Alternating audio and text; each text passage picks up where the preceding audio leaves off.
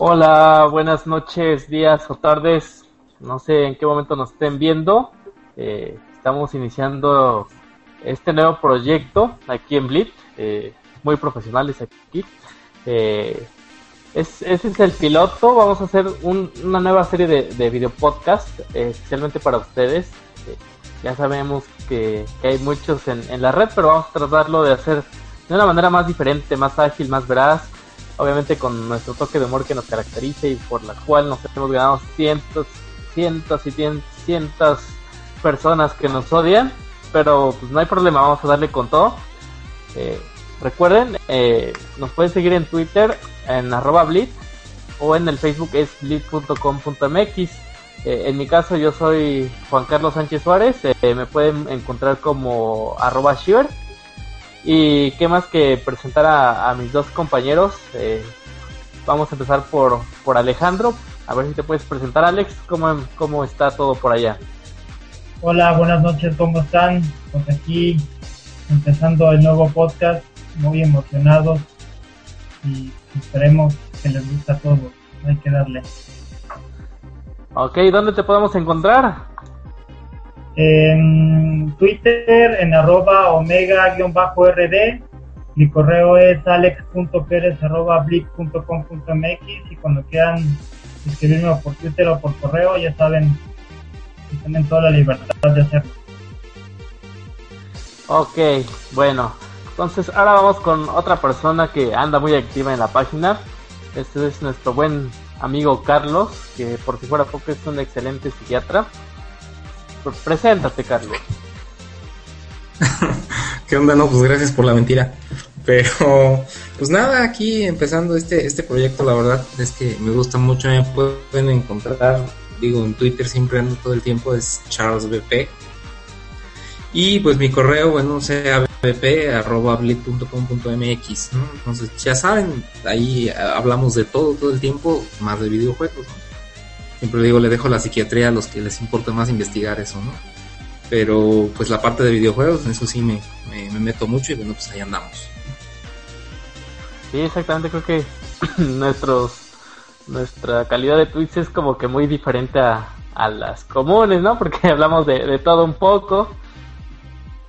No, somos así los grandes conocedores, pero están muy entretenidos. Entonces, para seguirnos, eh, ya, ya dijimos nuestros, nuestros Twitter. Entonces, a ver, a ver si les, si les interesa, pues síganos. Somos muy buena onda. Pues vamos a empezarle porque creo que esto va para mucho tiempo y lo vamos a hacer, lo vamos a hacer lo más resumido posible. Ok, entonces este es el, nuevo proyecto, este es el piloto, nos pueden criticar, nos pueden decir de todo. Es más, si ustedes tienen una cuenta de Gmail, pueden entrar a, con nosotros, nos la pasan ahí en el chat y con gusto vamos a, a, invitarlos a, este proyecto, ¿no? Ustedes pueden entrar y compartir con nosotros nuestras sus opiniones. Entonces, eh, en las vamos a iniciar con las notas, con las noticias de la semana. Que aunque no lo crean, estuvo más cargado el día de hoy que las semanas pasadas, independientemente del Nintendo, del, del evento de Nintendo de hace una semana, donde se anunciaron una gran cantidad de títulos. Pero vamos a iniciar con, con el reporte fiscal de Nintendo. Eh, a pesar de que no se obtuvieron las, las ganancias esperadas, aún así estuvo en, números positivos, ¿no, Carlos? Tú, tú publicaste la noticia en la mañana de, del, de las de las de reporte fiscal. Digo, mm, fueron ganancias eh, pues relativamente pequeñas para lo que se espera de una compañía de, de, esa naturaleza, ¿no? De ese tamaño, pero pues sí tuvo ganancias, ¿no? Y es que aunque han perdido mucho, ¿no? Mucha gente, muchos comentarios negativos del Wii U, pues el 3DS sigue siendo un éxito, más en algunos lados que en otros, en Japón es una cosa gigantesca. Pero pues sí tuvieron una ganancia, ¿no? Digo, y además pues las, las, las cuentas bancarias de Nintendo están como muy lejos de agotarse, ¿no? Entonces, aguantarían un rato antes de, tener problemas realmente, pero sí es de notar que a pesar de las fallas y del poco éxito que ha tenido el Wii U hasta hoy, pues no tengan números negros, ¿no? Lo vemos muy fácil en otras compañías como Sony, que lleva reportando números eh, pues, rojos ya desde hace un buen, desde hace un buen rato. 70 millones de dólares era más o menos la conversión en cuanto al, al número de yenes, digo, mm, puede ser un número pequeño para una compañía, pero bueno, ciertamente sí, sí les, sí les permite seguir como adelante con otros proyectos. Sí, exactamente. Eh, digamos que una de las cosas que ha, ha, ¿cómo se llama? Ha destacado Nintendo es que siempre tienen números positivos, a pesar de que pierden. Realmente las pérdidas son porque no alcanzan lo esperado en cuanto a sus previsiones del, de su reporte fiscal. ¿Tú qué opinas de esto, Alex? Pues mira, yo no sé si esto realmente está prendiendo los, las alarmas de, Nintendo. Yo creo que sí, porque las ganancias que reportaron son, yo creo que de las más bajas en toda la vida que ha tenido Nintendo, sobre todo pensando que a lo mejor eh, lo que sobrelleva un poquito ahorita la compañía en números negros todavía es el, 3DS, ¿no? Porque el Wii U como tal, como que no ha sido muy acertado, tanto lo que es su tecnología como lo que ofrece, fue muy controversial.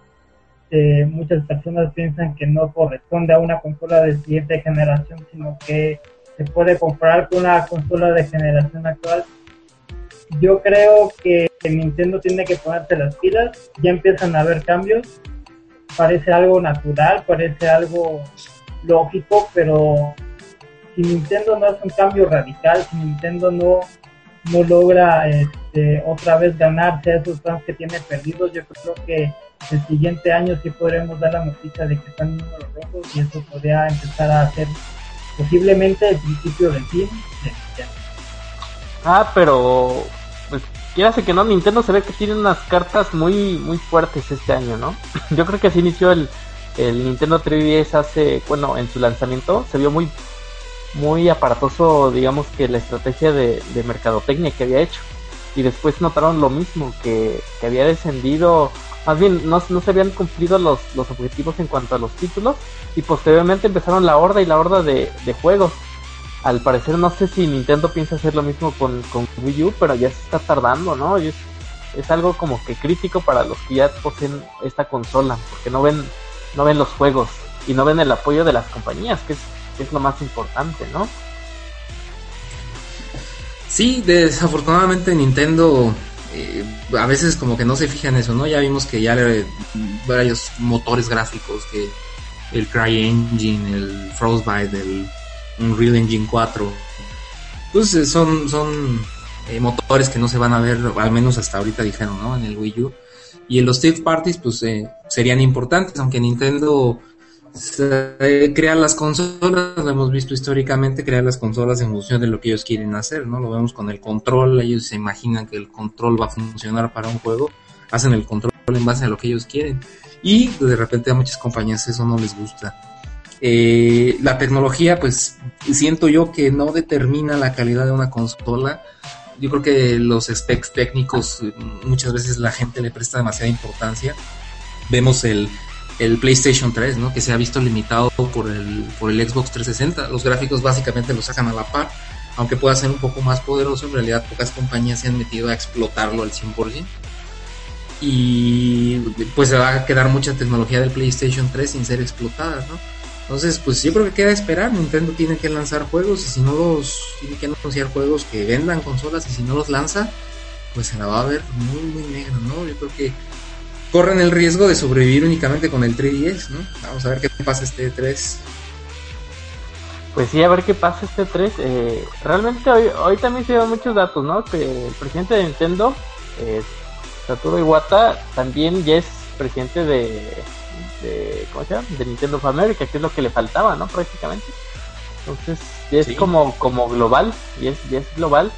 Y no sé si fue la sorpresa, bueno, más bien su, anuncio el que, destacó que, hoy también se anunciara eh, Miiverse para, para lo que es PC y dispositivos móviles. No sé si fue por ahí la onda, pero muchos estaban como en contra de la política actual de, de Iwata, especialmente con, con Wii U y de pronto pues, nos dan esta noticia y sí. te quedas como, como un poco sorprendido, ¿no?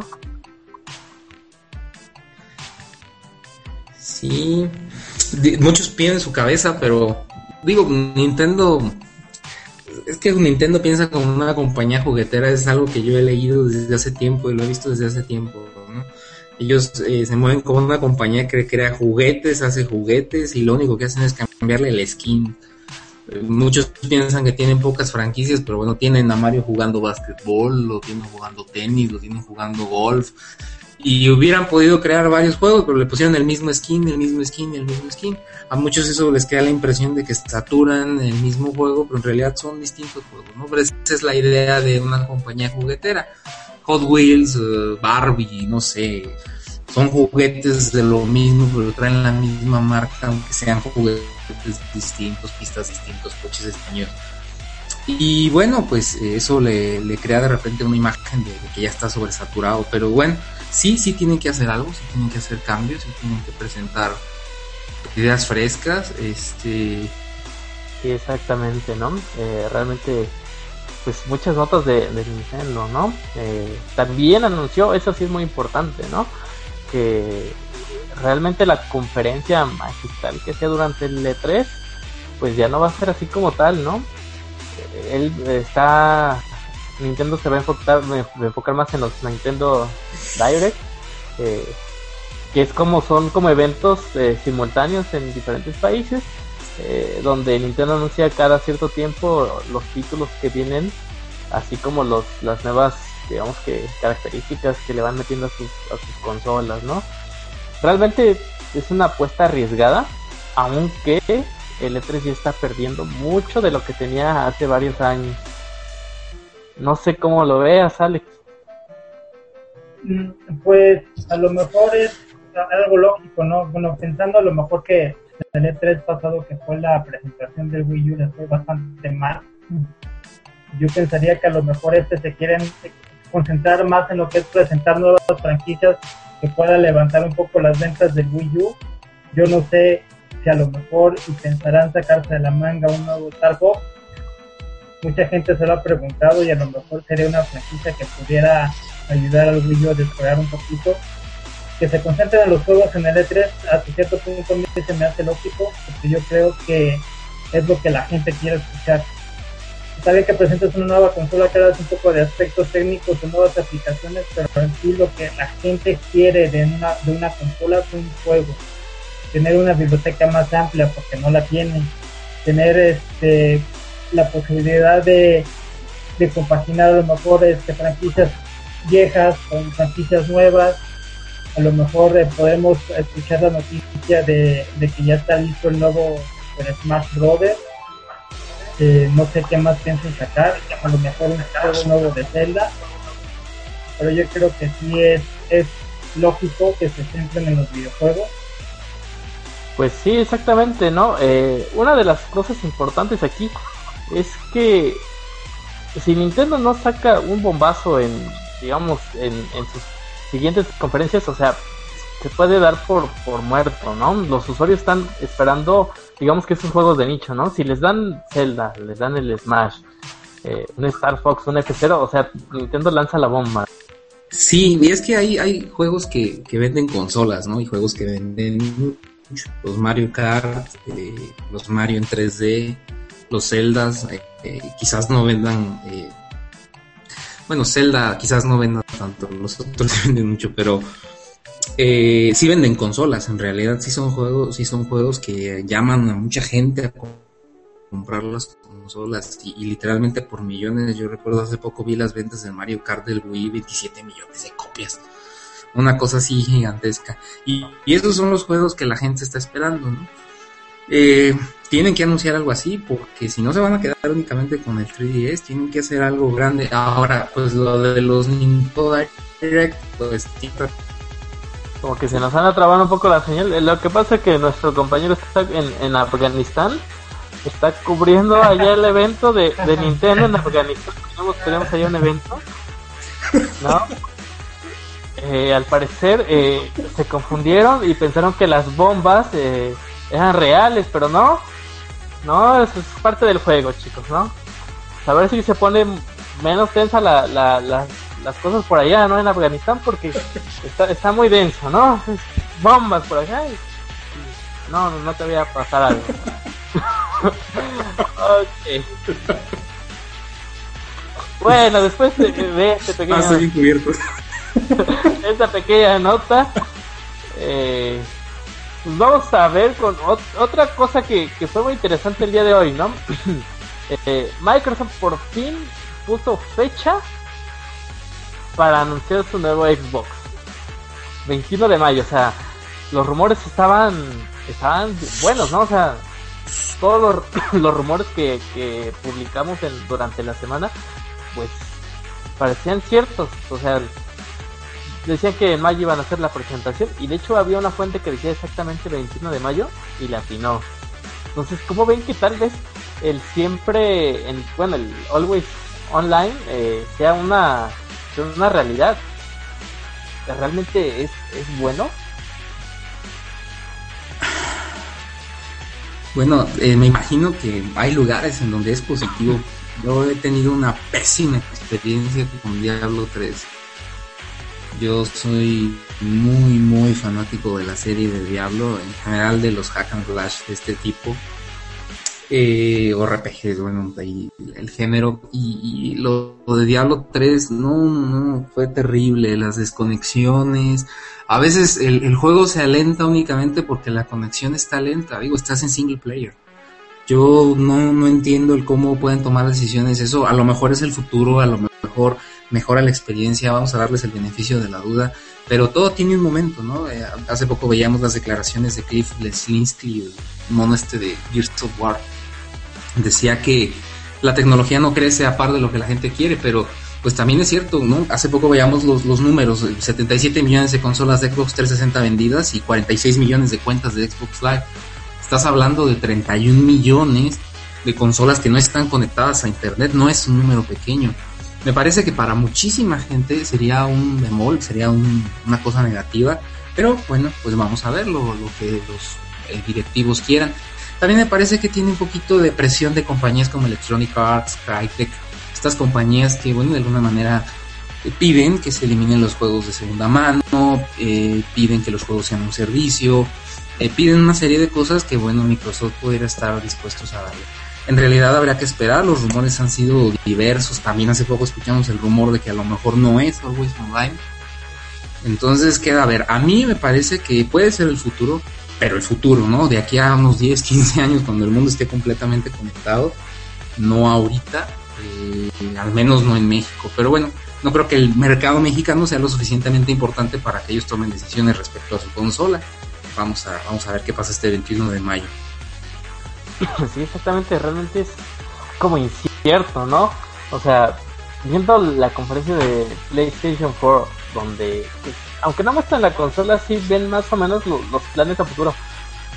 Y viendo lo que se está rumorando sobre la nueva consola de Microsoft, yo siento que la tiene perdida ahí, ahí la, la compañía de Redmond, ¿no? ¿O cómo ves, Alex? Pues yo creo que el 21 de mayo podremos saber realmente qué va a ser lo que va a ofrecer el Xbox, pero yo no creo que sea muy diferente la, la realidad a lo que son los rumores.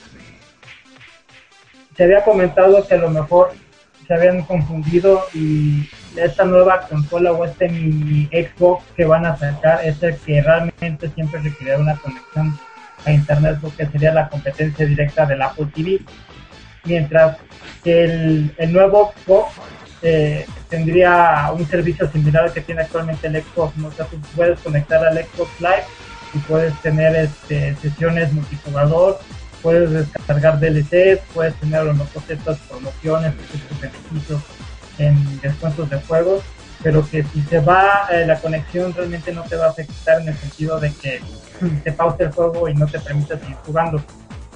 Yo creo que están preparando un poquito el terreno. Obviamente tienen que soltar alguna bomba. Yo no sé si a lo mejor Microsoft dejó que los rumores eh, siguieran por cientos simplemente para llegar al mero día y decir, ¿saben qué? Pum, ahí está la bomba y el Xbox va a ser así, ¿no? Algo completamente diferente a lo que se ha escuchado. Puede ser que sea algún tipo de truco publicitario, pero sobre todo yo creo que no se pueden desviar mucho de lo que de lo que la gente quiere porque obviamente se han dejado escuchar muchos comentarios sobre todo muchos negativos de estos rumores que han surgido. Yo no creo que sean tan necios o tan testarudos como para, ya viendo que la gente está quejando, sigan queriendo implementar este tipo de cosas. Sí, fíjate que de repente me, dio la impresión de lo de este personaje tan famoso en Twitter con el Deal With It, que hasta, hasta le sirvió a Microsoft como, como un poquito de, prueba, ¿no? De tantear a la gente, a ver la respuesta. Quién sabe si fuera programado, si fuera cierto, si fuera real, pero eh, eh, de que le sirvió a Microsoft la retroalimentación fue terrible, ¿no? Porque el mundo no está como en Nueva York o como en Washington o como Tokio, no sé. Bueno, no creo que el Xbox venda mucho en Japón, pero el mundo no está así como para decir que esa sea una imposición, a menos que quieran limitar su mercado a una consola de, lujo, tipo un coche Mercedes-Benz, un coche Ferrari, pero pues no, no, se supone que son lo que ellos buscan es masificar más, cada vez más su mercado, ¿no? Este, y bueno, ya vimos que hasta el pizza vas a poder encargar, ¿no? Sí, me imagino a varios adolescentes de Estados Unidos, ¿no? Aunque bueno, aquí me parece un poquito absurdo en México, pero bueno, vamos a ver. Es una tontería que, que, ¿no? Compras, compras tu Xbox, compras tu Kinect y o sea, te da tanta flojera pararte para hablar por teléfono y ahí estás, eh, eh quiero una pizza pues, de la más sencilla, ¿no? Esa de esa chiquita, por favor, y aparece para cuando es pizza hot nada más, ¿no? Entonces, o sea, es una tontería. Pero bueno, bueno, pues, o sea, aparte pagas el live, ¿no? O sea, para hacer eso tendrías que, que gastar mucho dinero para pedir una pizza. O sea, yo creo que es la forma más cara de... O sea, la, forma más cara de pedir una pizza. O sea, no, o sea, ahora imagínate, ahora imagínate eh, el, el, tipo ahí de, de Tepito. Oiga, una pizza, por favor, una, una pizza, ¿no? Y está regateando ahí, pues no, o sea, no, no se puede. No, no sé en qué piensa, no sé qué piensa Microsoft, pero bueno, pues sí. te vas a ver muy nice pidiendo tu pizza por, por, por tu Kinect, bueno, por, por, por tu conexión de Xbox Live, ¿no? Siempre y cuando tengas Xbox Live. Ah, sí, claro, sí, si tienes la conexión Silver, ya valiste, ¿no? Ya. ¿Y para qué? Agarra tu no, la pizza no. Sí, exactamente. No, pues aquí, aquí en México yo creo que, que sea para tacos. Y eso, la verdad, se los agradecería infinitamente, ¿no? Pero bueno, pues, eh, es Microsoft. Vamos a ver qué presenta el, el, 21. O sea, realmente veo muy difícil, muy, muy, muy difícil que, que le gane a, a, PlayStation 4. Así tiene, tiene que meterle mucha candela. Por ahí había rumores hace mucho tiempo que Electronic Arts iba a desarrollar más en exclusiva para para la consola de Microsoft debido a, este a este política de estar siempre conectado como sabemos Electronic Arts pues, va sobre sobre esa línea no y si la consola de Microsoft te lo va a ofrecer pues al parecer le va a dar muchas exclusivas a, a la compañía vamos a ver qué sale no porque realmente el apoyo de Electronic Arts para PlayStation 4 nunca se vio eh nunca se vio Sí, y, otra cosa, el bloqueo de los juegos este, seminuevos. Eh, muchos culpan mm, a, los juegos seminuevos de, de ciertos problemas financieros de las compañías. Digo, habría que ver, obviamente, todo en esta vida tiene multicausalidad. Desafortunadamente, quien le busca únicamente causas muy, muy específicas, pues se va a centrar en ellas, ¿no? Eh, sí, a lo mejor se afectan, a lo mejor están enriqueciéndose otros a costa de eh, pues las creaciones intelectuales de alguien sin recibir ningún dinero a cambio. Pero también es una tradición de la, de la industria y una tradición de muchos lugares. No me imagino que te prohíban vender tu carro ¿no? solamente por, que tengas que darle cierto dinero a la Mitsubishi, a la Honda eh, pues en realidad tú eres dueño del disco, tú eres dueño de, lo que usas, lo puedes vender y, lo cierto es que los juegos seminuevos te permiten encontrar joyas, verdaderas joyas. Hace, hace poco iba y encontraba un Muramasa, encontraba un Okami, encontraba juegos que de otra manera no se podrían conseguir. Bueno, la versión HD si yo quiero la versión del Play 2, pues tengo derecho de tener la versión del PlayStation 2. Aunque también, de nuevo, pues el Always Online sería una manera indirecta de, evitar esto, ¿no? Eh, digo, también es cierto, bueno, ahora Xbox Live ha tenido sus, sus promociones y todo eso, pero tendrían que ser cambios de precios muy, muy importantes. Es imposible que un juego digital cueste lo mismo que un juego físico. Y bueno, pues si tienes tu caja, tu manual, a lo mejor ya estoy muy viejo y yo por eso prefiero oler la cajita y oler el manual y abrirlo y ojearlo y sentir que meto el disco y saco el disco. Pero bueno, este también yo creo que tendría que ver por ahí el bloqueo de los juegos usados que bueno, lo escuchábamos en compañías como Crytek, como Electronic Arts, les, les pesa mucho, les duele mucho. Yo digo, si su juego de Crisis 2 hubiera sido tan bueno, lo hubiera comprado original, lo compré semi nuevo y, la verdad que bueno que lo compré semi nuevo y aún siento que lo compré muy caro. Pero bueno, ya es cosa de esperar a ver qué pasa el 21 de mayo. Así es. Yo creo eh. que... Adelante, adelante. yo creo que va un poquito tirado también. A lo mejor no creo que hagan una eliminación de tajo de lo que son los juegos seminuevos, pero yo creo que le van a dar un poquito más de apoyo a lo que es la descarga digital. Y han ido como que preparando el terreno con esta actual generación de consolas y seguramente intentarán ir un paso más allá con la siguiente y de esta forma ir erradicando un poquito el, la compra de juegos seminuevos, sobre todo considerando que la compra de un juego digital tendría que ser en, teoría más barata que el juego físico, ¿no? Yo creo que por ahí va un poquito la tirada. Se me hace que esta, esta nueva generación de consolas, bueno, lo que es el, PlayStation 4 ya dijo que no, no va a bloquear el uso de juegos de segunda mano, no creo que lo haga eh, Xbox tampoco, lo van a permitir, pero yo creo que tienen que o van a implementar algunos algunos este, estrategias, sobre todo con base en juegos digitales, para ir disminuyendo un poquito este mercado hasta que por ahí logren darle clavo y lo logren eliminar.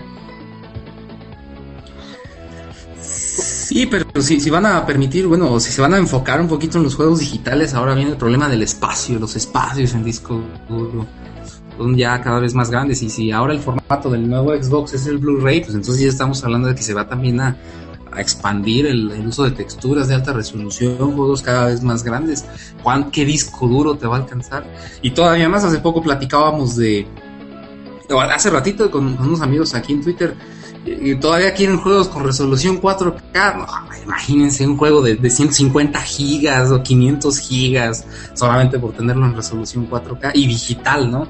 Peor tantito es, es, está bien, se van a enfocar en lo digital, pero entonces tendría que, limitarse un poquito el, espacio, el tamaño de los juegos o, qué, clase de discos duros van a tener o como pasa con el Vita, te van a tener, te van a tener que estar comprando tarjetas y tarjetas cada vez más grandes porque pues la que viene incluida no alcanza para nada, Creo que eso es parte también del, del beneficio, ¿no? que reciben las, compañías y es parte del negocio. Entonces, yo creo que es un conjunto, ¿no? Es parte de todo. Sí, sí, sí, así es mi Exactamente, ¿no? Eh, lo que pasa que es que está, está bien la queja, o sea, ¿cómo puede un, un, disco que obviamente se, se, produce en fábrica, se produce en masa, eh, la localización, bla, bla, bla, te cueste lo mismo que tú le presiones clic y lo estés descargando dentro del servidor que realmente cuesta muchísimo menos y te lo dejan caer en mil varos. O sea, no mames, no. O sea, no. O sea, y para colmo, o sea, ya compraste tu Xbox igual, ¿no? Ya pagaste tu Xbox Live y, y te la dejan caer en mil varos. O sea, no mames, no. Y luego vas a la tienda, cuesta 700, ah. el Xbox Live vale mil. o sea, sí, güey, o sea, es una, es una mamada.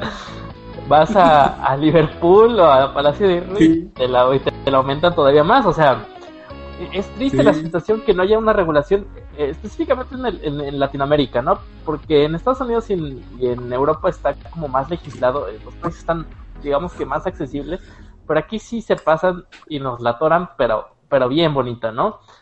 O sea, eh, es, es algo frustrante para el jugador mexicano y para otro tipo de, jugadores. Y esas son las medidas que quieren implementar del siempre en línea para que nos estén atorando en comprar sus juegos. Ahora imagínate, tienes un Xbox, tienes la conexión en línea eh, del Xbox Live, o sea, ya pagaste y se quedan los servidores, es una mamada, ¿no?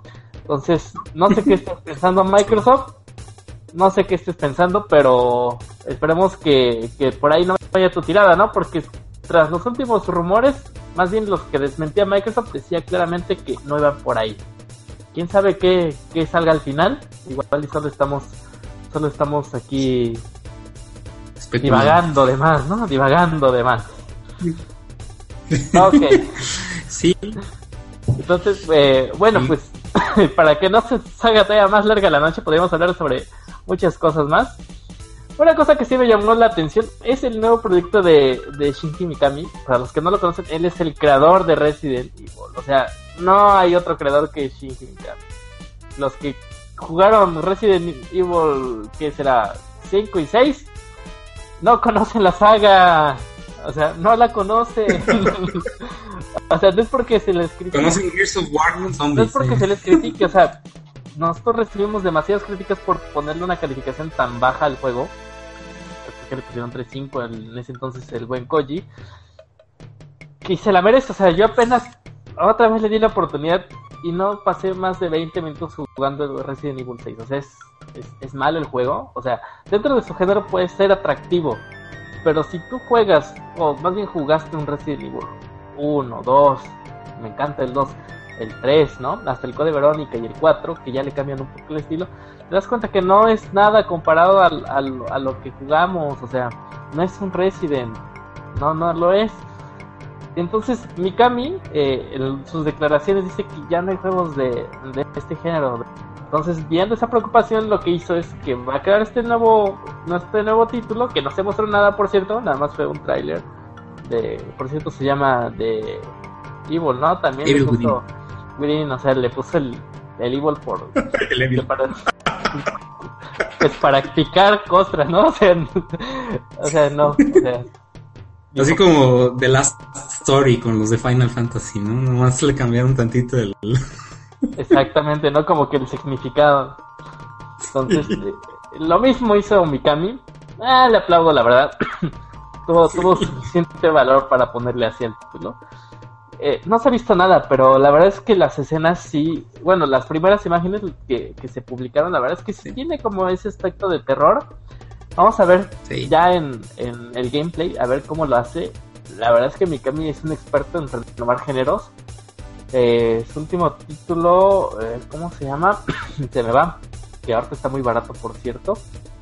Ah, y está buenísimo, ¿eh? Shadows of the Dam. Ándale, e, ese, ese juego es, está buenísimo. O sea, si ustedes lo ven, en, está creo que en 200 pesos en Rataplanet. Y nuevo, ¿eh? Y nuevo, ¿eh? vayan por él, vayan a por él y cómprenlo. Es un juegazo. Se va a volver de eh, culto. Sí, exactamente. En ese entonces Mikami estaba con Platinum Games. Y, y se salió, obviamente, ahorita ya se salió. Pero el, el, juego es, es, muy bueno. Ahora vamos a ver qué, qué, tal lo hace, ¿no? Realmente Mikami siempre me ha gustado. Me ha gustado cómo, cómo le mete la historia, le mete el gameplay. O sea, un maestrazo. Sin duda prefiero a Mikami que a este cuate del Kojima. Kojima. Es que ese cuate, después de que se puso la venda, ya perdí todo respeto por este cuate.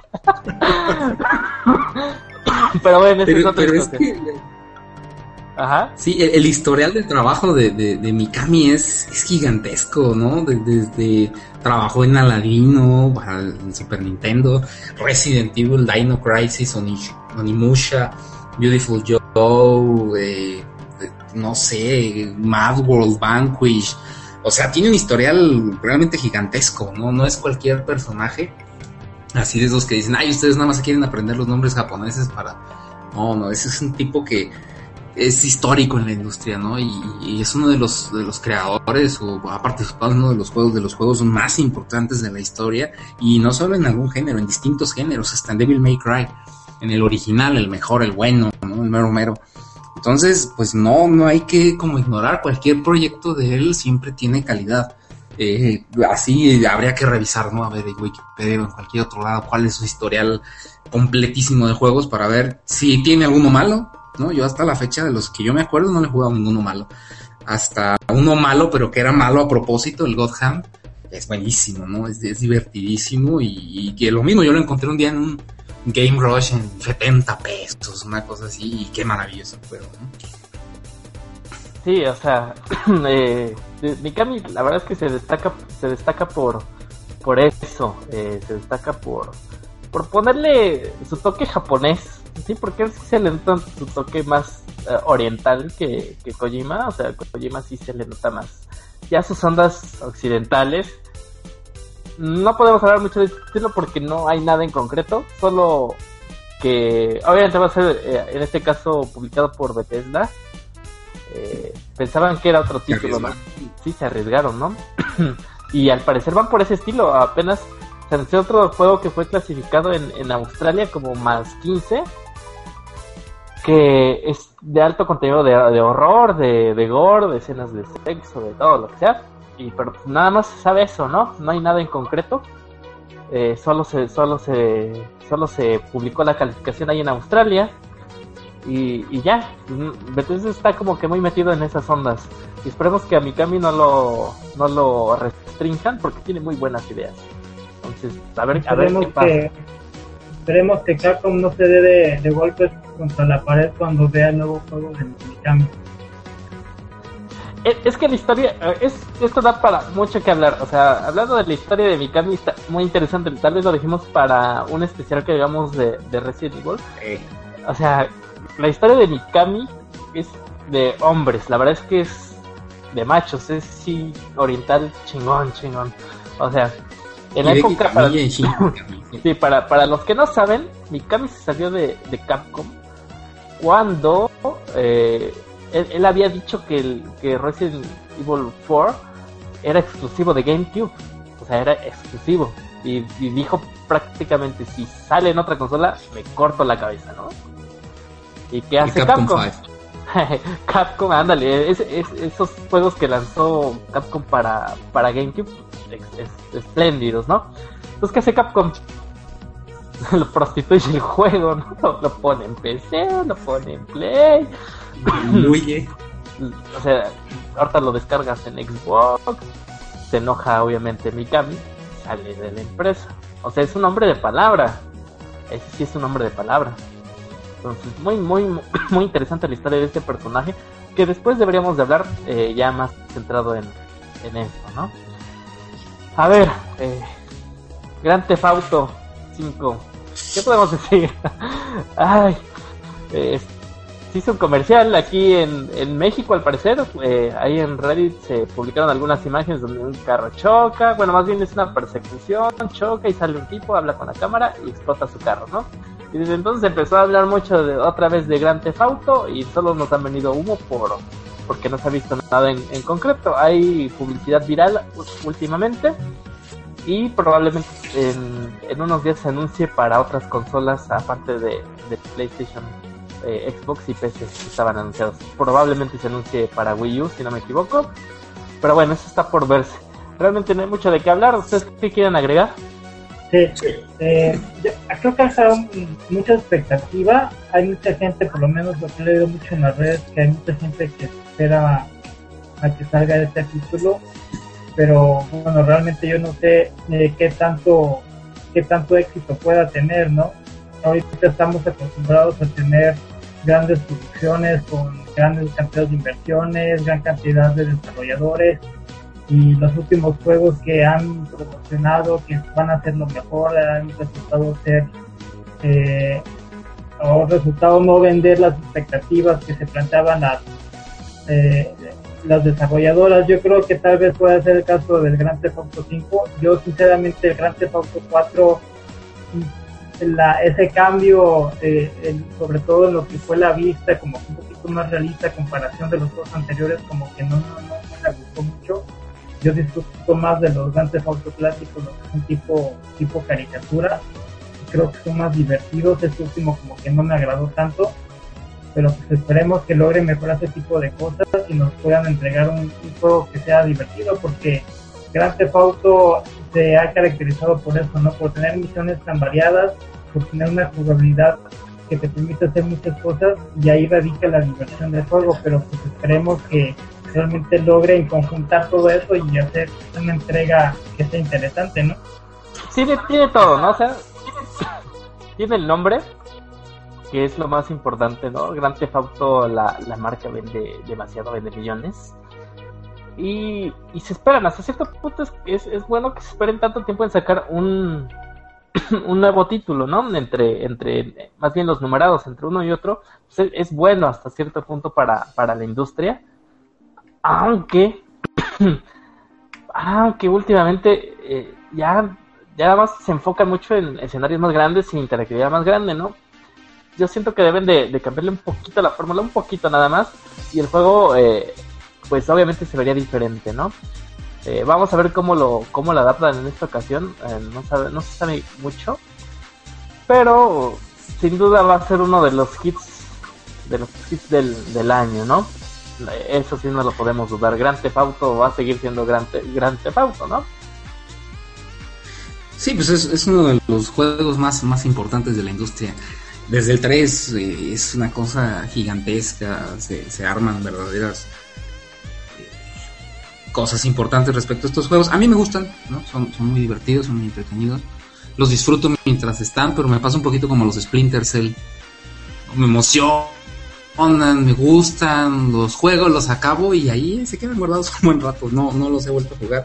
Sí necesitan hacer un cambio. La, la fórmula pues evolucionó mucho, ¿no? En Grand Theft Auto San Andreas, el tamaño, todos los extras, los gags que incluían eh, todos esos pequeños huevos de Pascua, como les llaman, ¿no? Que, estaban incluidos por todo el juego. Algo un poquito más limitado en Grand Theft Auto 4 a la pura ciudad. Y se planea que, bueno, se menciona, se han dicho en los rumores, en las noticias, que esta vez va a regresar al tamaño gigantesco que tenían, ¿no? Pero van a ser tres historias. Digo, siempre se crea demasiado, demasiada expectativa, pero sí, como dice Alejandro, los últimos dos juegos, ¿no? El, el, el Noir y el Max Payne, pues no, no vendieron lo que se esperaba. Eh, la calidad es, como limitada a ciertos nichos, ¿no? No tiene este, este tamaño tan grande. Hay que ver si es porque se están enfocando en hacer un juego realmente grande, realmente impresionante para cerrar la generación. Lo cierto es que pues los trailers siempre crean mucha expectativa, ¿no? Y sí, sí te prenden, es un poquito como los de los de eh, Kojima, que los ves y dices, no, pues ahorita me voy a comprar el juego ya de una vez. Pero ya cuando lo piensas bien y dices, pero pues ¿qué vi? ¿No? Pues vi puros cutscenes y pues a ver qué pasa con el juego en verdad. Exactamente. Bueno, pues para adelantarnos a otras cosas, THQ por fin ya vendió su otras franquicias. Eh, de las más interesantes fue Darksiders, que se la vendió a Nordic Games, si no me equivoco, por una gran cantidad de millones, una gran cantidad de millones de, de, dólares. Y pues esto rompe con la pues con las esperanzas de los jugadores, ¿no? Eh, ellos esperaban que, que lo adquiriera Electronic Arts porque como sabrán, parte de los, bueno, el estudio que, que desarrollaba Darksiders, pues está con, ahora forma parte de Electronic Arts, ¿no? En específico creo que es de Crytek, si no me equivoco, se unieron a Crytek. De Crytek. bueno, entonces, eh, pues no, realmente los derechos se los queda Nordic Games, lo que significa que no sabemos si el juego va a contener su misma, digamos, temática. También se vendieron otras, otros juegos eh, como Red Faction, Front Lines, Supreme Commander, Destroy All Humans eh, por 4.9 millones de dólares. Eh, Gearbox se agarró a Homeworld por 1.35 millones de dólares y, y otra compañía, no me acuerdo cuál, adquirió Drown to Life y Drown to Life The Next Chapter por 300 mil dólares, es la más baratito, ¿no? Eh, realmente pues aquí lo importante es pues, el, el Darksiders, ¿no? Toda la fanaticada estaba así de ¿dónde se me va mi juegazo, no? A mí me, me gustó a secas, lo, he, dicho en, en Twitter porque eh, muchos lo comparan con Zelda. Y pues no, no, o sea, no mames, otra vez. eh, o sea, los, los calabozos, los calabozos son frustrantes. El primero tiene un calabozo, no me acuerdo si es el del agua. No me acuerdo, un calabozo que dije, no, o sea, nada más lo hicieron para fastidiar a la gente, o sea, no son puzzles, son son ¡ah! o sea, no. O, sea, el juego sí está chido, pero pero no. O sea, no es como para que lo comparen a, a Zelda, ¿no? O sea, no es que yo sea fanático de Zelda y eso que tengo la playera, eh, pero pero eh, no se les puede comparar, son géneros totalmente parecidos, pero la trama sí como que varía, ¿no? O sea, Darkseid es como su nombre indica es más oscuro, más acá, ¿no? Demonios, el mundo se va a acabar, como siempre. Pero bueno, o sea, no tiene, no, no tiene tanto el carisma, ¿no? No tiene tanto el carisma. Yo compré el Darksiders eh, hace como tres años. estaba bien barato, así como 199 pesos en una horrera. Y dije, ah, pues, dicen que está muy bueno. No, es una aburridota, pero tremenda. Entonces, bueno, este, pues digo, para quien le guste, lo pruebe. Nunca probé el 2, dicen que también está bien. No le encontré parecido a Zelda. Este, pues sí, sí, como tú dices, como tú mencionas, son géneros distintos. Tienen cosas en común, pero bueno, los comunes denominadores no hacen que las cosas sean iguales. Sí, exacta, exactamente. Eh, este es un buen juego, o sea, no, lo niego, o sea, sí es un buen juego. Eh, y ahora que lo cambian de compañía, quién sabe cómo le vaya al pobre título. THQ sí le fue bien hasta cierto punto con sus subastas, ya podemos olvidarnos de THQ. Muy curioso, la, la cuenta de, de THQ Latam, estaba en el Facebook, siguió tuiteando hasta después de que, de que habían dado por bancarrota a la, a la, a la, a la, compañía. Era una persona que tenía ganas de trabajar. Entonces, vamos, digamos que con unas secciones muy importantes en este nuevo proyecto. Van a ser tres secciones, eh, una de cada uno, obviamente. La vamos a tratar de hacer un poquito rápido en esta ocasión. Ya después vamos a ver viendo el, consumo del tiempo, que como ven, ya nos estamos adelantando ya casi la horita y apenas vamos como a la mitad, ¿no? Entonces vamos a ver cómo, cómo le avanzamos. Empezamos con la sección de Back in Time, un nombre tentativo, donde nuestro buen Alex nos va a platicar de qué trata la sección y después vamos a empezar prácticamente con, con el primer tema de, de dicha sección. Bueno, pues la sección en sí trata de hablar un poquito de la historia de los videojuegos, para conocer cómo, cómo fue que surgió esta industria, cómo ha ido evolucionando, cuáles han sido las, eh, las aportaciones eh, a través del tiempo, de consolas, de juegos, eh, para poder saber y poder este, aprender de dónde surgen algunas de las, de las cosas que nosotros disfrutamos jugando o de los servicios que también ofrecen las consolas. Y bueno, me gustaría empezar por platicar un poquito sobre la historia de Atari. Eh, remontándonos un poquito a los años 70, eh, aunque realmente Atari no fue la primera compañía que creó juegos o consolas, tanto arcade como domésticas.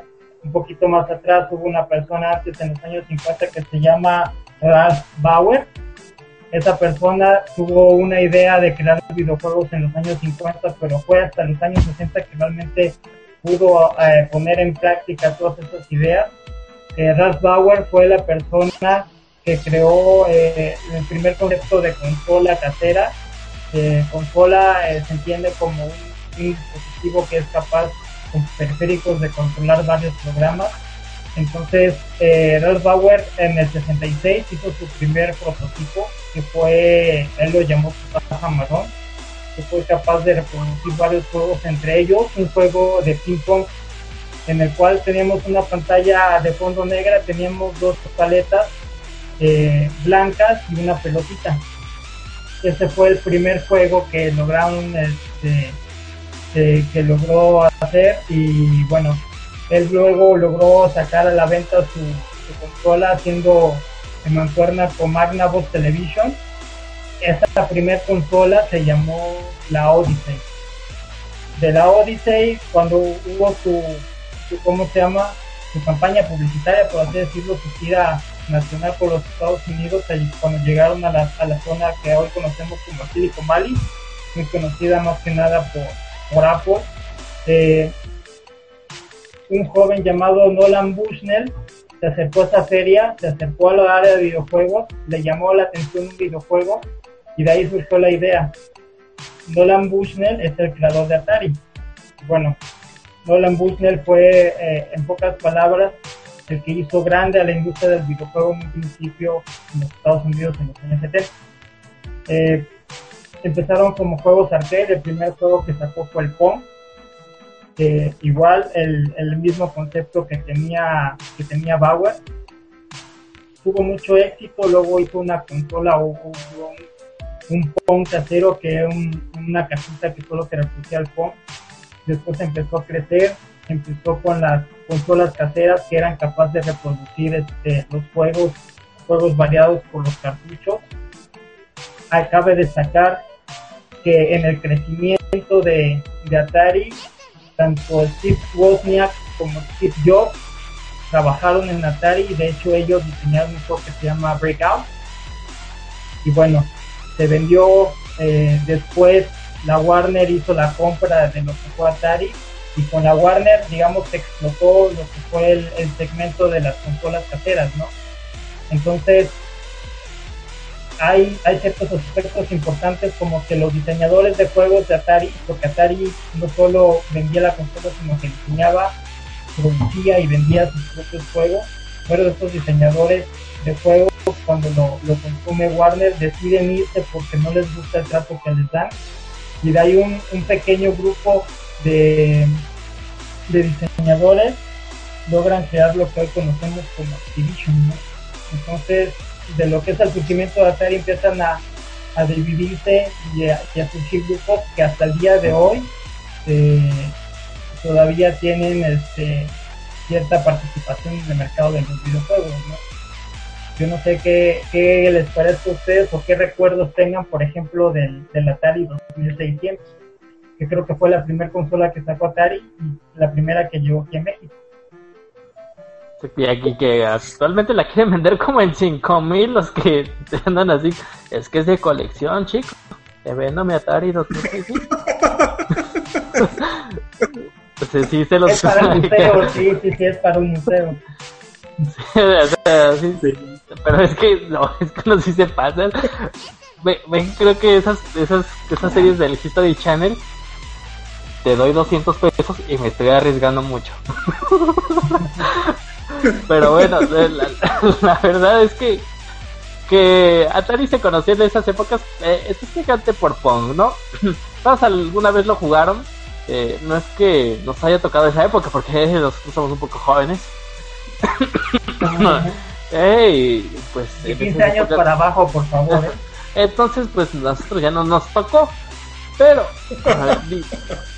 pero la verdad es que es, es, es, un juego bastante bastante bueno y bastante con reto o sea realmente ustedes ven los, las dos paletas y la bolita pero realmente llega un momento que, que sí te vence no o sea es, está difícil el juego y muy adictivo.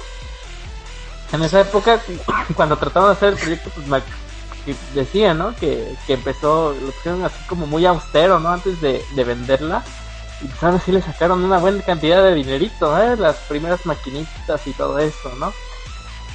Atari es una compañía importante eh, del pasado que actualmente ya no ejerce esa autoridad. De desgraciadamente. acaba de declarar en bancarrota, ¿no? Sí, exactamente, o sea, realmente Atari, como la conocíamos, pues ya, o sea, realmente nada más por el nombre. Y aunque crean, es muy famoso Atari. Aquí en México hay locales que se ponen Atari o en sus carros traen el signo de Atari y ni siquiera saben eh, de qué significa, ¿no? Pero sin duda es como una época del pasado bastante importante porque pues apenas era el auge del, de, las, de los videojuegos eh, cuando se, apenas empezaba esa lucha, ¿no? De, de quién era el mejor, ¿no? Después Atari pues terminó siendo Tier Party y después tristemente pues ya conocemos su historia, ¿no? ¿Quién no jugó Pong? Atari. Sí. No, y dicen que va a salir en 4K para el Play 4. Este, Atari es, es un rumor. Nos, nos acaba de llegar rumor, ¿no? ¿Sí? Iguata, sí, Iguata, sí, ¿compraste Pong? ¿Sí? ok, es una, una exclusiva. Una exclusiva para muy Wii U. para Wii U. las dos paletas son el, los gamepad y avientas una pelota y él empieza a pegar, ¿no? Con el gamepad, ¿no? Eh, 4, ah. es, 4D, ¿eh? Para empezar, es 4D. Sí, 4D. Para que por lo menos pues, sirva de algo, ¿no? Encuentro es una, una, una nueva tercera dimensión. Mis respetos, Iguata no. Presidente Iguata. Continuemos ahora sí. Este. No, pues Atari es historia, ¿no? Yo, yo, yo empecé con un Atari 2600, tendría yo 4 o 5 años, en 1984, 85, y pues fuimos a la casa de unos primos en, en Aguascalientes y ellos estaban jugando el, el soccer, ¿no? Y pues mi hermano y yo nos, nos emocionábamos, no, es que son como las maquinitas. Y bueno, pues papá nos no lo compró y lo tuvimos varios años, ¿no? Es, es una gran consola, es, es, parte de la historia.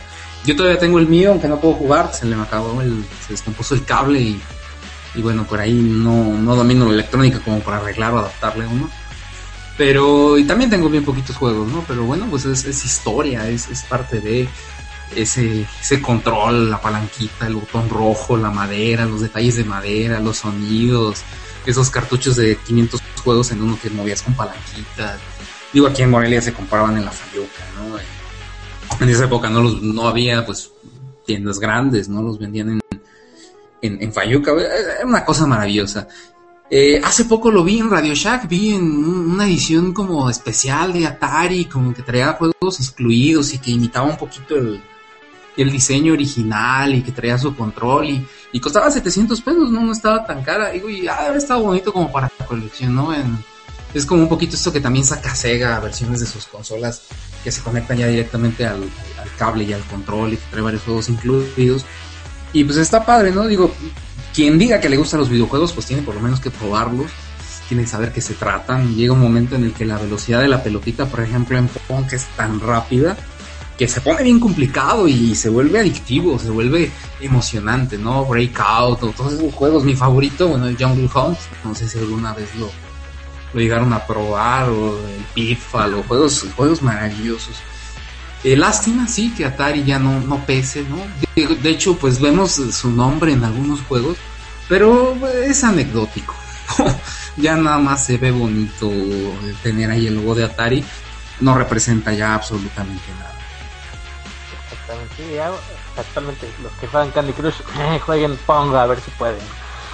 Pero bueno, eh, algo, algo muy importante, yo creo que fue cuando implementaron eh, la capacidad de, de crear el, algoritmo de, de, en el chip, ¿no? Una vez que, que hacen el chip, eh, como la, idea importante, ¿no? digamos que fue un paso revolucionario para su época. El, que ahora es, tan simple, ¿no? Ahorita lo, veríamos, se ponga es muy fácil, ¿no? Para este programa, ¿no? Pero en esa época fue una quebradera de coco que me quedaron locos.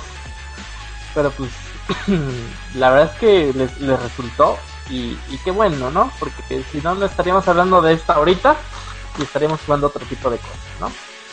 Sí, realmente lo que fue el, el diseño del circuito como tal fue según las palabras de Bush en una entrevista, fue de lo más complicado, ¿no? Porque eh, en un principio se movían las paletas y podías tener diferentes este, posiciones de altura para buscar la pelota, pero se dieron cuenta que realmente le faltaba algo, ¿no? Fue cuando quisieron implementar. Según el lugar donde golpeaba la pelota generaba un ángulo, ¿no? Si pegaba en la parte superior, la pelota iba para arriba, ¿no? Y podía rebotar en lo que eran los bordes de la, de la pantalla y entonces esto le, aplicó un grado de dificultad mayor. Y de la Atari se puede hablar mucho, ¿no? Se puede hablar también que, por ejemplo, la primera aparición de, de Donkey Kong y de Mario Bros. llegó también para la consola de Atari, porque el primer juego de Donkey Kong donde aparece Mario, en ese entonces se le llamó creo que Man este juego creado por este, Shigeru Miyamoto, se, logró también este, sacar para lo que fue la consola de Atari y que es un dato que a lo mejor muchos no saben, ¿no? Entonces Atari tuvo un, gran este, cantidad de juegos. Cuando salió Activision sacaron juegos como lo que fue el Pitfall, que fueron juegos que pegaron mucho, más sin embargo hubo una época en la que luego casi todo o casi cualquier persona podía sacar su propio juego, entonces como que saturó mucho el mercado de juegos muy malos, ahí por ahí de mediados de los 80 y eso fue lo que provocó en, en gran parte la debacle, ¿no? Que fue cuando logró después aparecer por ahí Nintendo, pero bueno, eso lo abordaremos en el siguiente podcast. Me gustaría ir primero como eh, por capítulos o por compañía para ir conociendo un poquito la historia, discutirlo y, y, este, y tener tema para rato, porque bueno, la verdad yo sí tuve un, un Atari 2600, me acuerdo mucho del Pong, me acuerdo mucho del Pac-Man, que fue el juego que sacó este, que salió para la Atari 2600. Me acuerdo mucho de un, un jueguito de box que no me acuerdo cómo se llamaba, pero la cara de, de, los dos boxeadores era un pixel completo, ¿no? Y le pegabas y se veía cómo se movía el pixelito y realmente eran juegos que gráficamente a lo mejor en ese entonces eran muy buenos y ahorita son muy malos, pero que eran bastante divertidos a pesar de todas las limitantes que tenían en ese entonces. Exactamente, ¿no? Realmente aquí lo, lo, que destaca es, digamos que la tecnología que empleaban en esa época, que como bien lo comentamos, pues actualmente se ve muy sencillo, pero realmente fue de, de lo pionero, ¿no? Para, para lo que actualmente conocemos, ¿no? Eh, sin duda, eh, la primera, digamos que la consola de Atari fue una de, la, de las cosas más revolucionarias y que, y que tuvo bastante éxito, ¿no? Hasta la fecha no podemos dudar de de, del éxito que tuvo la compañía y en especial yo creo que muchos recuerdan a, a, Punk, pero hay, hay, una infinidad de, de juegos que, que, salieron muy recomendables, ¿no? Eh, no compren la consola en 10 mil pesos, ¿no? Si la, la, pueden encontrar en, en, hasta en la Fayuca muy barata, creo que sí. la otra vez la vi en 700, 900 pesos, o sea, bueno, no digamos que tan barata, ¿no? Pero prefieres eh, digamos que tener una consola de, de, esa índole y no comprar un juego como, no sé, como los Resident Evil 6 o Zumba Fitness entonces, entonces pues por ahí anda la onda es muy recomendable ¿no? para los que empiecen a hacer su su, su colección de consolas igual y podríamos irlos recomendando que, que cómo ir comprando su, su, su colección para que tengan así bien bonita su casa, ¿no? Y la presuman con sus, con sus amigos, ¿no? Próximamente sí. vamos a abrir la, la Blitz Shop para vender ese tipo de consolas y los videojuegos, ¿no? Porque de algún lugar tenemos que sacar la nada. Sí, sí, sí, seguramente nos terminaríamos estafando, pero entonces mejor, mejor no. Ay, pero, pero no, no, no, no, por, por eso no la abrimos, no la abrimos. Entonces, vamos a una sección, eh, la segunda, creo que nos estamos viendo un poquito rápido por la ahorita. Eh, es muy, esta no tiene todavía como tal un nombre, lo dejamos como mitos y realidades de los videojuegos. ¿no? Es muy larga. Sí, es en bueno. El... Eh, me ocurrió esta, esta sección y es que de repente hay muy mala información. No sé si leyeron el, el artículo de, de, si producen dependencia los videojuegos, donde soy, soy médico, psiquiatra. Y pues videojugador desde los 4, 3, 4 años de edad, o sea, desde que tengo uso de, de, de razón y, y, mi memoria alcanza. Eh, y he jugado de todo, he jugado a lo largo de mi vida y bueno, pues cuando entro a esta área ¿no? de la salud mental y, y me puse a investigar varios artículos, me puse a investigar, a, leer autores, a revisar las conductas, a revisar las cosas, ¿no? Y bueno, lo de la dependencia ya está, este, creo que hay, hay todavía eh, eh, pues ciertas cosas que se pueden añadir, pero bueno, hay, hay otro tema que es, es, es, bien importante, ¿no? Y es, eh, pues, qué tanto pueden producir violencia en los videojuegos, en los chavos, ¿no? En las chavas, en la gente en general. Y es que los mitos, ¿no? La televisión ah, realmente malinforma, se basan en puras creencias, prejuicios es el término correcto, eh, y malinforman a la, a, la, gente en general, ¿no? A los padres en este caso, a los hermanos, a los familiares los videojuegos como tal son un medio de entretenimiento, ¿no? Eh, si son arte, si son otra cosa, eso está como en, estudio, pero eh, son un medio de entretenimiento. Y pues cada que hay un asesinato y resulta que a la persona se le ocurrió jugar un videojuego en su vida, inmediatamente le, atribuyen. Esa, esa, causa-efecto y ciertamente no lo tiene, ¿no? Hay algo en, en, medicina, en salud mental, en psiquiatría, en psicología que se llama la personalidad sociopática. Viene de rasgos antisociales de personalidad. Digo, antisocial no es el que se va y se esconde allá en la fiesta en la esquina, no, no, antisocial es antisociedad, ¿no? Esa, esa persona que está en contra de la sociedad y que por lo tanto pues rechaza muchas de las reglas que le impone esta sociedad. Eso es, es gente que que pues no respeta reglas, no siente culpa, es impulsiva y es tendiente a cometer crímenes, ¿no? O, llevar una vida fuera de, regla. Eh, y bueno, pues en realidad asociar que esas conductas tienen que ver con los videojuegos es, es asumir demasiado, ¿no? Yo hace poco le preguntaba a alguien que aseguraba que los videojuegos podían convertir a la gente en personas violentas y oye, y dime, Hitler en, qué videojuego se basó? Ya estaría padre conocer cuáles jugó Hitler o Napoleón, ¿no? Ya estaría chido a ver cuando Caín mató al 25% de la población mundial, en qué videojuego se basó, ¿no? Sí, eh, eh, es que en realidad no, las, las conductas sociopáticas, las conductas violentas están terminadas por una serie de cosas que van mucho más allá de un estímulo de un videojuego. Videojuegos hay de todos tipos, también no todo es Call of Duty, no todo es Grand Theft Auto, no todo es Halo, ¿no? En realidad hay juegos con violencia mínima, que sigue siendo violencia, pero aunque es animada, tipo Mario Kart, tipo Mario Bros, o juegos con ausencia de violencia, ¿no? Los juegos de carreras en general, este... Em, no sé, Gran Turismo, Need for Speed, bueno, que puede llegar a ser violento en ciertos momentos, o los juegos de fútbol, ¿no?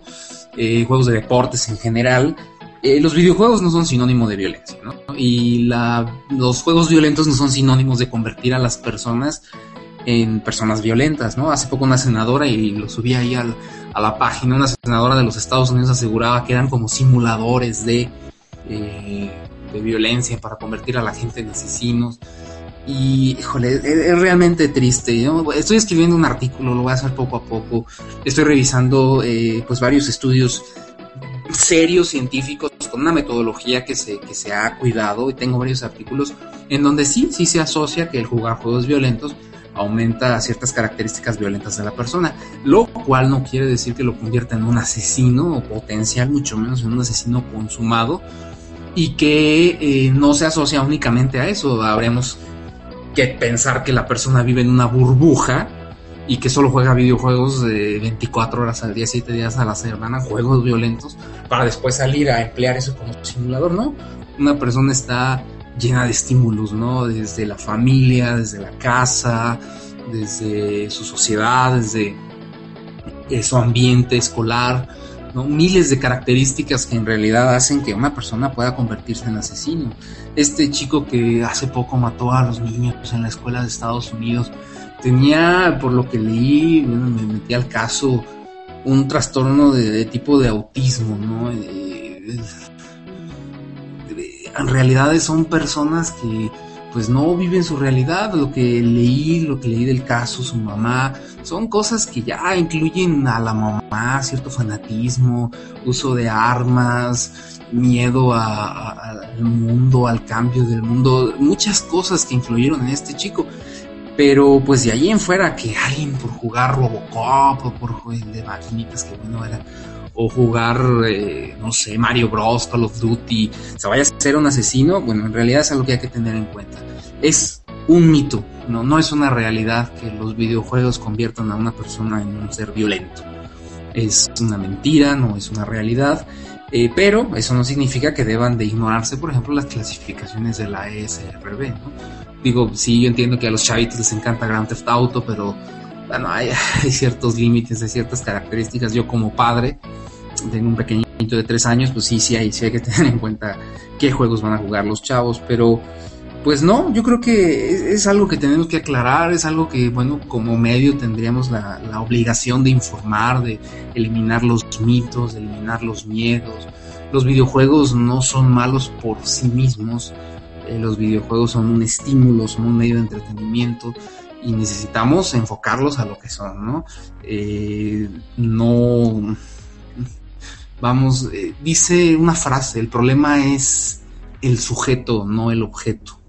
Y yo creo que se resume muy bien ahí al miedo, al, terror que se le pueda tener a los videojuegos, a la mala información, al mal manejo de, de información por los medios. Digo, Televisa, TV Azteca, y desafortunadamente la gente los escucha, ¿no? Es gente que no tiene la más mínima interés de preguntarle a alguien que sepa eh, lo que pasa. Yo, conozco psiquiatras infantiles que utilizan WIS para eh, valorar a sus niños, a los niños, ¿no? A los pacientes, cómo se mueven, cómo se desarrollan, cómo socializan, cómo manejan el juego. Eh, obviamente no puedes generalizar a partir de la particularidad, pero eh, digo, yo conozco miles de personas que han estado expuestas a videojuegos violentos y bueno, lo saben, lo saben diferenciar, lo saben distinguir, volvemos la multicausalidad, ¿no? ¿Qué educación le estás dando en casa? ¿Qué sociedad estás viendo? ¿Qué sociedad estás viviendo? Entonces, yo creo que es un tema que da para mucho, ¿no? Porque a mí realmente sí me genera una molestia al ver que cada que alguien mata a alguien, ya, a ver ahora, ¿qué videojuego le echan la culpa? ¿No? Al rato vamos a sacar con que Pong, ¿no? Como lo usaste con el Wii U para regresarlo a la pantalla, ya quieres hacerlo en la vida real y vas a matar a alguien de un pelotazo, ¿no? O sea, o, digo, si los videojuegos fueran simuladores virtuales, no, Messi se quedaría pendejo, ¿no? Con cualquier juego, jugador de, de PS o de FIFA, ¿no? O sea, imagínense. Yo, yo sería un guardián espacial así, cañoncísimo, y podría, eh, no sé, atravesar miles de calabozos, y, ¿no? o sea, es absurdo, es realmente absurdo, ¿no? Entonces, bueno, sí, es algo que hay que tener en cuenta, ¿no? Yo creo que voy a subir el artículo, sí me gustaría que estuvieran al pendiente. Voy a documentarme un poquito, e inclusive ya como, como investigación me gustaría algún día hacerlo, nada más tengo que hacer primero la maestría, pero este, pues realmente hacer una investigación seria, ¿no? Eh, muchos eh, psiquiatras pues no, no están tan metidos en los juegos, no les interesa tanto como para estudiarlo, pero pues a mí sí, ¿no? Y entonces eso es lo que les quería compartir. No, pues eh, una excelente, digamos que, opinión. Realmente, dejando a un lado de lo que vayan a ver en la, en la tele, porque ustedes prenden la tele y ponen eh, que los videojuegos son malos, la línea electrónica de la Tierra y no sé qué. Eh, siempre tratan de satanizar a, a, los videojuegos. O sea, tú ves en la tele, ay, es que mi hijo juega videojuegos. Rosa de Guadalupe, ayúdame. ¿No? Entonces, no, o sea, todo lo, lo, que vemos en la tele no, no, es, no es tan real. Eh, de hecho, desde, como tú dices, ¿no? Cuando muchos de nosotros nos consideramos como antisociales, eh, realmente el, el, término está como que un poquito mal dicho, ¿no? Eh, pero eh, siempre se asocia al, al, uso de, bueno, más bien al contacto de los videojuegos violentos con ataques, eh, no sé, desde altercados en, la, en las escuelas, por ejemplo, en Estados Unidos. Lo más seguro es que en, este atentado de Boston vayan a decir que todo fue por, por culpa de Grand Theft Auto u otros tipos similares, ¿no? Entonces realmente la gente busca la polémica, ¿no? Realmente si tú te vas a ver, volver violento, pues, prácticamente también no es por los videojuegos, sino por toda la... la es una cuestión multifactorial, ¿no? Sí, claro. Exactamente, o sea, entonces... Claro, claro. Realmente... Sí, no, no. Absurdo, absurdo. Lo, los factores son, son tan, tan grandes que hasta genéticos, ¿no? Hay, hay una, unas neuronas, una, una, una, serie de células en el cerebro que se forman en la infancia, les llamamos neuronas en el espejo. Las neuronas en espejo son las que le permiten a la persona tener empatía, ¿no? Empatía, capaces de sentir lo que siente la persona ajena. Si alguien eh, se ha visto que un altísimo porcentaje de antisociales, cerca de 80, 90%, no tienen empatía hacia los demás, digo, en realidad estás hablando de que pues, qué podemos hacer por cómo nacemos, ¿no? ¿Qué podemos hacer con estas características genéticas? La neurobiología de la mente es muy, muy compleja y un estímulo visual, yo no digo que no afecte, pero una cosa es que sea un factor de riesgo y otra cosa muy distinta es que sea un causante. Y es que los términos sí son importantes. Un causal como tal de que una persona se convierta en un asesino, no puede ser un videojuego, no puede ser una caricatura, no puede ser una película, no puede ser una noticia, no puede ser un libro. Igual de una es, es, es absurdo, ¿no? En este, en este caso, ¿no? Una, sí. Un tumor o un trauma. También. pero, pero, pero exactamente, o sea, una cosa es eso, a otra cosa es echarle la culpa a los videojuegos, ¿no? Los videojuegos están como más light, ¿no? Como para que le andan echando ese tipo de, de, cosas. De, asesinos, ¿no? No, no, no, es, absurdo. No, no, no me imagino eh, cómo podemos hacer para cambiar este, este, esta percepción. Inclusive mis padres, a pesar de las miles de explicaciones que les doy, no, no se, no se, no se quitan esos prejuicios. Y es que convencer a una persona de que no es cierto sería como querer cambiar un americanista o un chivista o alguien de que cambie de equipo. Ay, pues buena suerte, no, sí, muy buena suerte, va a estar bien complicado.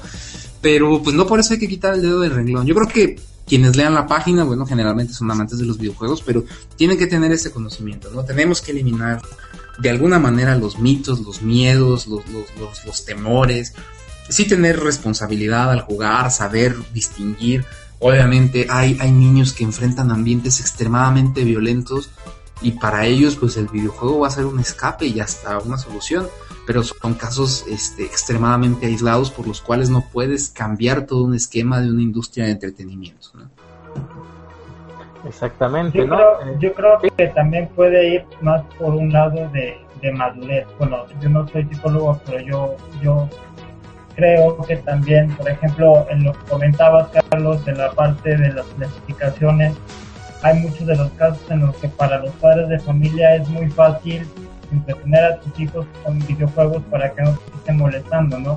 Entonces vas a una tienda y le compras el juego que el niño quiere sin fijarte que a lo mejor este juego no es para la edad y a lo mejor la madurez del niño no es lo suficiente como para comprender que lo que él está jugando es completamente algo diferente a lo que es la vida real, ¿no? Y, y sí he encontrado a lo mejor algunos casos, por ejemplo, yo soy de la idea de que algunos videojuegos sí pueden afectar el comportamiento de los niños. Hay unos niños que a lo mejor tienen cierto ambiente medio violento en la casa y que por sí les compras, por ejemplo, un gran Theft Auto, entonces si les parece divertido, pues que ellos crean que haciéndolo en la vida real también va a sentirse como algo divertido, ¿no? Y así lo ven, y así lo sienten, y puede ser algún tipo de, no sé, de trigger, de disparador, que a lo mejor este, haga que el niño tenga ciertos comportamientos violentos. Pero yo creo que se debe regular sobre todo ese tipo de, de sentido, se debe educar a los padres también a saber comprar los juegos adecuados para la edad que tiene su hijo. En estos casos de Estados Unidos yo creo que son casos muy aislados. Este último caso que se platicaba de un niño autista en el que su mamá tenía gusto por las armas y tenía todo un arsenal de armas, el niño creció viendo eso y en uno de sus, este, una de sus fantasías agarró la arma, pensó no sé que estaba jugando, que estaba haciendo algo correcto y paró, ¿no? Hay otro caso que yo me acuerdo que escuché de un de un chavo que mató a su abuela, creo yo, a espadazos, porque esta no le dejó jugar este, los videojuegos. Entonces, si tú sabes que tienes un niño con esta clase de problemas, que a lo mejor no puede separar la realidad de la fantasía y sobre todo pone su alcance armas con las cuales él pueda dañar a otras personas, yo creo que el problema empieza de los padres más que de los propios este, niños que cometieron estos actos, ¿no? Sí, no, estoy completamente de acuerdo contigo, ¿no? De cada niño, cada caso es especial. Eh, los videojuegos tienen una clasificación por algo, ¿no? Yo inclusive de chavito, pues las clasificaciones me importaban un comino, jugué Mortal Kombat desde los 12 años, ¿no? Pero digo que fue la causa de que se generaran las clasificaciones. Todo tiene una razón de ser, pero sí, una cosa, y como tú lo dices claramente, una cosa es un factor de riesgo, queda claro un factor de riesgo, en un, de múltiples factores de riesgo en un niño que está con un acceso y un ambiente hostil y violento y otra cosa es que pues si los padres saben distinguir las cosas y educan a sus hijos, jueguen con sus niños, ¿no? Hay que saber que están jugando. Yo hace poco estaba en un Liverpool y, pues, estaba una señora buscando un juego y, oiga, ¿y qué les gusta a los niños? Y le dice el vendedor, no, pues este les gusta mucho y le enseña el, el Grand Theft Autos 4, eh, pero el, el, que trae las, las historias, ¿no? Las, Liberty City Stories. Y yo me quedé así como con ganas de decir, ah, es que mi sobrinito está chiquito y que le gustan los dos. Híjole, con ganas de decir, no me metí, al final de cuentas tengo mucho de, evitar meterme en esas cosas. Pero pues sí, debería de haber una regulación. ¿Cómo le va a dar ese juego al niño? Me parece increíble, ¿no? Todo hay un crecimiento, todo tiene un momento. Este, obviamente puede ser bajo supervisión, puede ser bajo, crecimiento, hay que explicarle, hay que hacerle entender al niño qué es correcto, qué es incorrecto. Para eso están los padres, los tutores o quien la haga de padres, ¿no? Ese es, el objetivo de un medio de entretenimiento, ¿no? Es, es que soltarle un juego como, eh, no sé, Resident Evil 6 a un niño de 8 años es como dejarle ver pornografía. es simplemente absurdo, no tiene razón de ser, todo tiene su momento. No es que la pornografía sea mala, eh, sino que tiene su momento y tiene su razón de ser, ¿no? igual que los juegos violentos. Exactamente, eh, yo comparto lo, lo mismo, ¿no? Realmente eh, pues no, no acabaríamos de, hablar sobre, sobre esto, ¿no? Porque como quedamos es, es algo multifactorial, ¿no? O sea, realmente, pues, así como los padres no dejan, pues no tienen cuidado de lo que ven sus hijos, ¿no? No solo en, cuanto a videojuegos violentos. Si es tan fácil cambiarle el canal a ciertas horas de la noche y que ya esté una escena, pues, digamos que son subidas de tono, ¿no? Y entonces cuando empiezan las preguntas, o, ven el maltrato en sus casas, en la escuela, el bullying, todo, ¿no? Realmente todo, todo, todo, todo, todo es, es un ambiente, digamos que de tensión que puede desencadenar todo esto. Eh, aunque actualmente la sociedad mexicana pues es algo preocupante, ¿no? Creo que se habían hecho estudios, no sé si están al tanto de esos, donde realmente el, nivel de, no sé cómo lo llamaban, eh, digamos que ¿cómo les explico? Somos ya tan fríos, por ejemplo, que, que, los asesinatos de los, por ejemplo, de los secuestradores eran, pues, hasta cierto punto ilógicos, ¿no? En la forma que, que provocan eh, semejantes, pues, atrocidades de descuartizar, cocinar, o sea, realmente es, es una forma, digamos, que, que no se había visto en, otros, digamos que países, ¿no? La, la forma en que, en que se está haciendo aquí en México. Sí, sí, sí. El, el, el, bueno, hay estudios del nivel de violencia en México. En México hay eh, pues un gran porcentaje de antisociales. Piensa que el porcentaje va de 5 a 7% y en México se han hecho estudios hasta del 9%. Tiene, ay no, es terrible. La falta de empatía, la frialdad, se le pierde el valor al ser humano. Sí, no, es, es gente que pues tiene un altísimo estímulo de violencia. Pero bueno, vamos, también cómo puedes diferenciar el hecho de que tú buscas la violencia en los videojuegos a decir que la violencia que viste en los videojuegos te hizo violento. Exactamente. Vamos, ¿cómo, cómo, cómo separas, cómo estableces la, cuál es la dirección, en qué sentido va. También es cierto que una mente pues perturbada va a buscar eh, cosas que estimulen eso que él está buscando, ¿no? No necesariamente que eso que él buscó generó la violencia yo creo que es algo que requiere estudio, ¿no? Y pero sobre todo para los que somos videojugadores tenemos que tener bien bien claro cuál es el riesgo, cuáles son cuáles son cuáles son las realidades eh, que tenemos enfrente de nosotros, ¿no? Exactamente. Bueno, pues ya nos ah, pasamos un poquito del, del ¿cómo se llama? Del tiempo. Ya vamos a ir con la última sección que también no tiene título, como sabemos, esto es un programa piloto, pero muchas gracias por los recibimientos, por los comentarios que hemos, que hemos tenido. Eh, la mayoría son positivos, muchas gracias. Este lo vamos a hacer muy rápido porque ya lo habíamos adelantado dentro de las noticias de arriba. Eh, en esta sección nos vamos a dedicar un poquito más a la crítica, sin importar lo que, lo que digan de nosotros. Eh, no importa, aquí puede caer medio, puede caer personaje de internet o puede caer, pues, obviamente, compañía, ¿no? Entonces, si algún día pues, criticamos algún medio pues, con, con, con nuestras disculpas, pues no, disculpas no. Realmente nos podrán trolear más.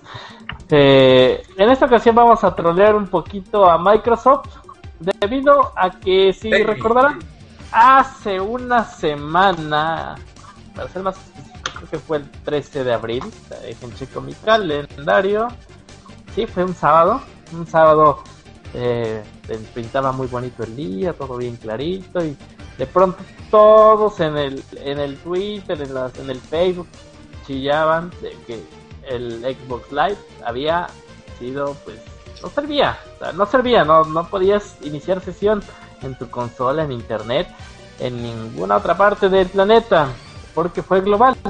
Eh, Microsoft nunca dio una explicación como tal del por qué, del por qué esta falla, ¿no? Y curiosamente eh, fue durante los días donde estaba el debate de esto del siempre conectado. ¿Qué pasa si tú ya pagaste tu suscripción de 600 pesos y que creo que ya le bajaron, creo que antes estaba más, si bien me acuerdo? Si ya tienes tu consola, estás dispuesto a aprender tu juego y el Xbox Live no funciona. O sea, es un problema grande Microsoft, un problema que debes de resolver. Bueno, que no creo que les importe mucho, ¿no? De realmente con el nicho de jugadores que tienen, pues les vale madre y creo que lo hemos visto porque nunca han respondido como tal a, a, las quejas de los usuarios, ¿no? Hay muchas quejas que nunca se, se digamos que se arreglaron de parte de, Microsoft. Y en, en, específico fue una de esas, nunca se dio aclaración. Me, acuerdo cuando PlayStation fue hackeada y, y salieron muy apenados los de Sony a decir, pues sí, nos hackearon y toda la cosa. Pero en esta ocasión Microsoft solo dijo, eh, métanse a nuestra página de soporte y se verá el avance. No, no dijeron nada más.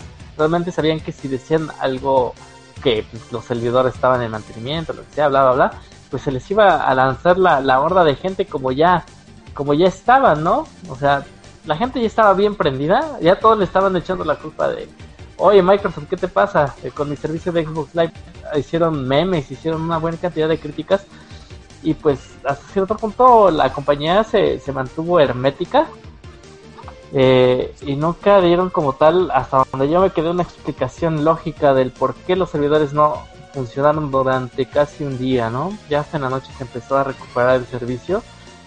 Pero entonces eso destapa nuevamente en qué pasa.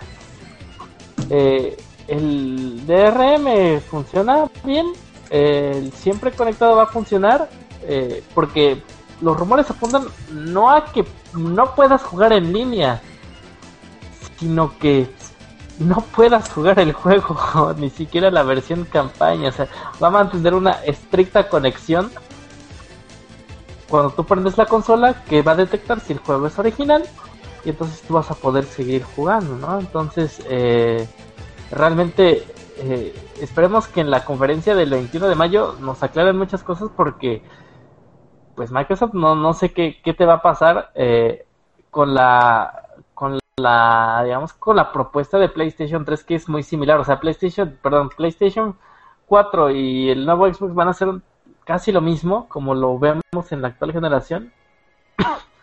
y entonces uno no va a saber si agarró un PlayStation, un Xbox o la verdad la gran la gran oportunidad es mejor armarte una buena PC, como ya está un artículo subido en la página.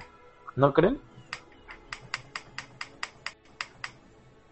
yo creo que sí, o sea, si realmente no se va a tener una certeza de que el sistema no pueda fallar, considerando que si te pide una conexión siempre en línea y que por algún error de ellos, ¿no? Entre comillas, como que estuvimos manejado, un fin de semana te quedes y con eso no puedes estar jugando con una consola que te costará unos 7 8 mil pesos y un juego que te costó mil, pega un tiro en la cabeza, ¿no? Yo creo que es de las cosas que le restan este fundamentos a este a este nuevo requerimiento que quiere implantar Microsoft. Yo creo que se deben de realmente poner a ver este, lo que el cliente quiere más que lo que las compañías le piden, porque al final de cuentas, cierto, las desarrolladoras venden los juegos, los desarrollan, los crean, los venden y todo eso, pero el que tiene última palabra es el gamer, ¿no? Si el gamer no está conforme, pues gracias Microsoft, mejor me compro mi consola PlayStation 4 y pues quédate con tu online, ¿no?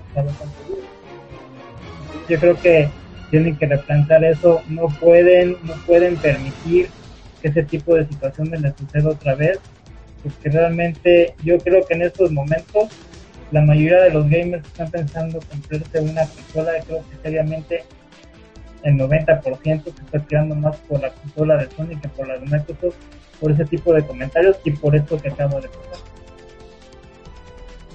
Exactamente, realmente eh, no, no, sé si fue ad hoc lo que lo que lo que sucedió, ¿no? Pero fue sumamente controversial que justamente cuando estaba la polémica, pues fue cuando se cayeron los servidores, ¿no? Del, de, de, de, Xbox Live. Y, y, realmente la queja fue mucho, o sea, eh, duró el Render Topic durante una gran cantidad de horas y la gente lo que quería era Eh, no, no faltaba el tipo que se los adjudicaba a Anonymous y Anonymous falsos que se lo adjudicaban y al final todo eso, sí exactamente, o sea, realmente no, nunca llegamos a, a, saber realmente cuál fue la causa, pero independientemente de una u otra, eh, tal vez sea una prueba de que no estamos preparados para un sistema así. Y, tal vez mm, lo hablamos aquí nosotros como mexicanos, o sea, en, en países primermundistas tal vez esto no sea tanto problema. Pero si aquí nos está costando realizar un buen stream, imagínense. es que tenemos tanta producción en este programa que nuestro compañero en Afganistán está con una red 3G de Telcel. Ah, no, es, una BAM, no me acuerdo, no sé si sea la Telcel o la BAM.